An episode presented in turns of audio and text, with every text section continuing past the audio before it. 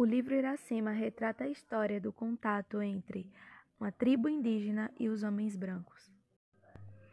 Iracema anda pela mata e encontra Martim perdido vagando na floresta.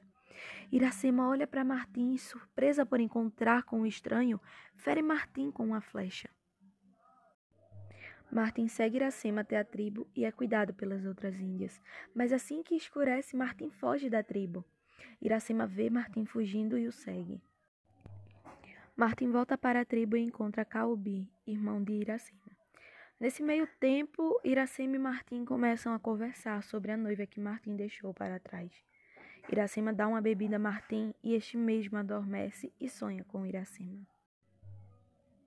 Urupã é chefe dos Tabajaras e fica com ciúme ao ver Iracema com Martim, pois é apaixonado por ela. Urupã diz a Iracema: Indignada, Iracema dá uma flechada em Urupã.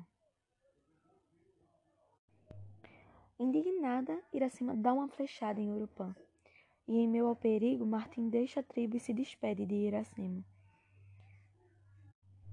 Depois de muitos e muitos acontecimentos, Martim e Iracema voltam a se encontrar e acabam tendo um filho.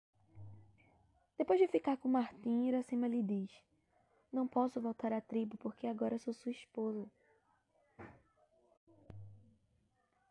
Depois de ter ficado com Martim, Iracema lhe diz: Não posso voltar à tribo porque agora sou sua esposa. Após o parto, logo antes de falecer, Iracema pede a Martim que cuide do filho deles.